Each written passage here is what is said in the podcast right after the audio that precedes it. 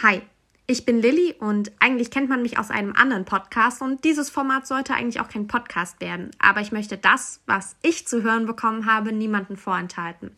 Ich hatte das Glück, mit Horst Opaschowski, einem deutschen Erziehungswissenschaftler und Zukunftsforscher, über das Thema Einsamkeit zu reden. Und das, was er gesagt hat, fand ich so gut, dass ich es mit euch teilen möchte.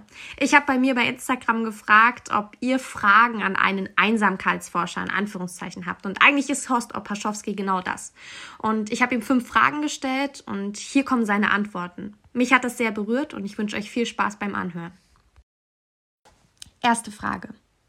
Was ist Einsamkeit und warum ist man einsam? Welche langfristigen Folgen kann Einsamkeit haben? Wer einsam ist, fühlt sich sehr allein. Einsamkeit hat es ja schon immer gegeben. Auch der mittelalterliche Mönch in der Klosterzelle litt schon unter Einsamkeit und Verlassenheit. Und der sogenannte Horror Lotzi, die Angst, allein im immer gleichen Raum zu sein, löst seit Jahrhunderten Traurigkeit und Verlassenheitsgefühle aus. Ja, Thomas von Aquin sprach seinerzeit von Weltschmerz zwischen Trauer, Ohnmacht und Verzweiflung. Einsamkeit ist also keine Zeitkrankheit von heute, kann aber ein millionenfaches Schicksal von morgen werden.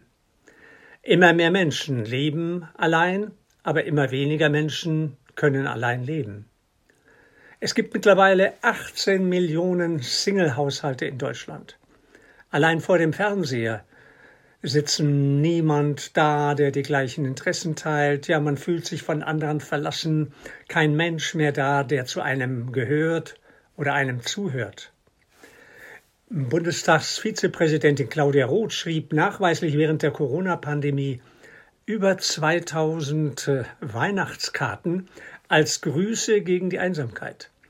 Selbst als Person des öffentlichen Lebens fühlte sie sich alleingelassen, weil sie auch allein lebt und keine Kinder hat. In der Pandemienot rief sie ihre Vorsitzenden Habeck und Baerbock an und fragte, was ist mit uns, den Alleinlebenden? Sie schilderte, wie sich das anfühlt, diese Einsamkeit. Wie einsam müssen sich ältere Menschen in Alten- und Pflegeheimen fühlen. Ich glaube, wie seit der Nachkriegszeit nicht mehr, schauen so viele Menschen während der Pandemie einsam aus dem Fenster. Einsam zwar, aber dies massenhaft. In der Wahrnehmung einer Krankenschwester in der Intensivstation an der Berliner Charité sah das unlängst so aus. Sie sagte, Corona-Patienten sind einsam, einsam ohne Ende. Die Türen sind zu und es ist ganz still. Und das geht manchmal wochenlang so. Einsam ohne Ende. Oder nach der Einigung von Bund und Ländern auf die Verlängerung des Lockdowns äh, trat äh, Bundeskanzlerin Angela Merkel im Januar vor die Presse mit den Worten Das sind nicht einfach Zahlen, das sind Menschen, die in Einsamkeit gestorben sind. Massenvereinsamung ist derzeit das größte Zukunftsparadox. Ja, der moderne Mensch droht in der Masse zu vereinsamen, weil echte Bezugspersonen fehlen. Traurige Realität. In England wurde sogar ein eigenes Einsamkeitsministerium geschaffen. Und daher lautet meine Prognose, aus der Pandemie kann in Zukunft eine Epidemie der Einsamkeit werden. Denn jeder Zweite, der heute, hier und jetzt geboren wird, ist in 100 Jahren noch am Leben. Einsamkeit in der Vielsamkeit kann in Zukunft ein neues Volksleiden werden in einer beinahe alterslosen Gesellschaft. Da stellt sich die Frage, welche langfristigen Folgen kann Einsamkeit haben? Ich glaube, auf den ersten Blick waren wir in den letzten Jahren und Jahrzehnten noch nie so gesellig wie heute. Und doch wächst der Anteil der Menschen, die über innere Vereinsamung klagen. Dies trifft übrigens auch für Jugendliche zu. Sie können unter vielen Leuten sein und doch keine echten Gesprächspartner finden. Der Small Talk Gesellschaft mangelt es an tiefergehenden Beziehungen. Unverbindlichkeit ist die neue Normalität. Und zu Kurzkontakten gehören Kurzgefühle. Immer öfter bleibt die Sehnsucht nach einem Leben, in dem man echte Gefühle zeigen kann, auf der Strecke. Das Problem Einsamkeit gehört zu den großen Tabus unserer Gesellschaft. Ja, über Einsamkeitsgefühle wird weitgehend geschwiegen. Die Menschen fressen die Gefühle in sich hinein und werden auf Dauer krank. Einsamkeit gilt ja in der Psychologie als die stumme Schwester der Depression. Nicht jeder Einsame ist depressiv, aber jeder Depressive ist auch einsam. Kontaktsperre, Abstand halten und Social Distancing haben eine Art soziale Unterernährung zur Folge. Die Aufforderung, bleibt zu Hause und treffen Sie niemanden, haben fast Fallballcharakter. Früher sprach man in Dichtung und Poesie von Waldeinsamkeit, von Trosteinsamkeit, von Sinneinsamkeit. So stelle ich mir jetzt die Frage, wird es bald eine neue Form der Kriseneinsamkeit geben? Frage 2. Wie kann und wie hat die Pandemie bzw. die Lockdowns das Gefühl der Einsamkeit vieler Bürger verstärkt? Es gibt einen lebensnahen Seismographen für wachsende Einsamkeit in der Corona-Krise. Immer mehr Menschen melden sich bei der Telefonseelsorge. Sie wollen über irgendetwas reden, nur um nicht allein zu sein. Die Telefonseelsorge ist wie ein Vergrößerungsglas, das den Blick freigibt für tiefer liegende Ängste und seelische Leiden. Die Grenzen von Einsamkeit, Depression und Demenz sind fließend. Auch ein Grund, warum beispielsweise Depressionen selbst im Kindes- und Jugendalter auftreten oder Suizid im Jugendalter nach den Verkehrsunfällen die zweithäufigste Todesursache ist.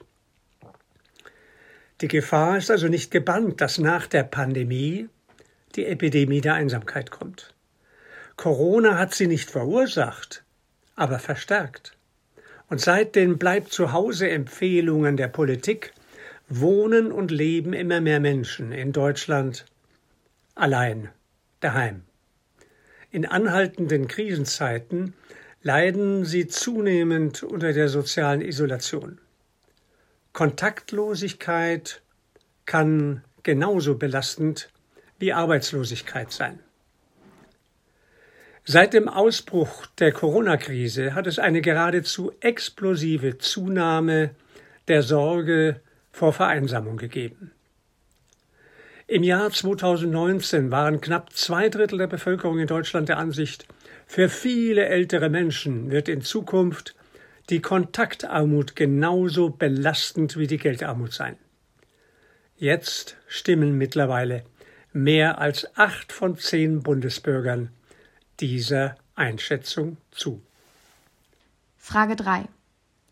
In den letzten Jahren ist besonders in den Städten die Einsamkeit der Bürger gestiegen. Warum ist das so und gibt es Lösungsansätze?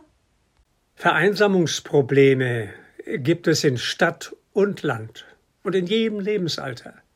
Auch Jugendliche können sich einsam fühlen, wenn ihre Erwartungen und Ansprüche nicht erfüllt werden. Manchmal fängt die Einsamkeit schon in der Kindheit an, wenn sich die Eltern trennen oder scheiden lassen dann fühlen sich Kinder ausgegrenzt, isoliert und verlassen. In Zeiten von Social Distancing und Homeoffice sorgen sich derzeit Frauen mehr als Männer. Sie geben an, mehr unter Einsamkeitsgefühlen zu leiden. Zunächst einmal gilt, fang bei dir selber an. Verändere zuerst die Beziehung zu dir selbst ehe du die Beziehung zu anderen verbessern willst. Was ist wichtig für mich und was nicht? Auf wen kann ich mich verlassen? In Krisenzeiten sind wir mehr aufeinander angewiesen. Wir müssen zum Beispiel die Nachbarn neu entdecken lernen. Die Freunde sind oft weit weg, aber der Nachbar wohnt eine Tür weiter, eine Etage höher oder um die Ecke. Nachbarn können eine wirksame Haus- und Hilfsgemeinschaft in der Not sein. Also für andere da sein, helfen, gebraucht und gefordert werden und sozial und gesellschaftlich wichtig bleiben, dieser Beziehungsreichtum kann wichtiger als der Wohlstand von Geld und Gütern sein. Erfüllende Aufgaben geben Antworten auf die Frage, wofür es sich eigentlich zu leben lohnt. Ich glaube, auf die Kommunalpolitik kommen neue Aufgaben zu mehr Generationenhäuser fördern, Baugemeinschaften unterstützen, Helferbörsen in Wohnquartieren einrichten. Das ist Hilfe zur Selbsthilfe. Die Bürger sollen und wollen sich selber helfen. Nachbarschaftshilfe ist immer mehr gefragt. Kommunalpolitisches Engagement kann neue Wege aus der Einsamkeit eröffnen. Eine aktivierende Kommunalpolitik kann durch die Förderung von Nachbarschaftstreffs und Helferbörsen zum Mutmacher, zum Impulsgeber für Kontaktaufnahmen werden. Gefragt sind einfühlsame Menschen, die zuhören können. Zuhören wird die neue erste Hilfe bei Kontaktarmut sein. Wegweisend hierfür ist die zweitgrößte dänische Stadt Aarhus, die gezielt die Einsamkeit bekämpft und das Miteinander im Gemeinwesen fördert. Sie hilft den Einwohnern selbst zu einer neuen Gemeinsamkeit zu finden. Leiter der kommunalen Initiative in Aarhus ist Hosea C. Dutschke. Zug um Zug setzt er die Forderung Hilfe zur Selbsthilfe um und statt über wachsende Hilflosigkeit alter Menschen zu klagen, sorgt die Stadtverwaltung dafür, dass die Bürger sich selbst helfen und ihre soziale Isolation selbst überwinden. Digital und real kommt Aarhus den Einwohnern entgegen. Die Kommunalpolitik hat nur ein Ziel eine gemeinsame Stadt schaffen, in der aus Einsamkeit Gemeinsamkeit wird. Ja, so ist es. In dem Wort Gemeinsamkeit ist das Wort Einsamkeit verborgen. Doch was passiert, wenn nichts passiert? Dann wird Wirklichkeit, was Bundesgesundheitsminister Jens Spahn vor drei Jahren für die nahe Zukunft ankündigte. Der größte Kampf, den diese Gesellschaft einmal wird führen müssen, ist der gegen die Einsamkeit.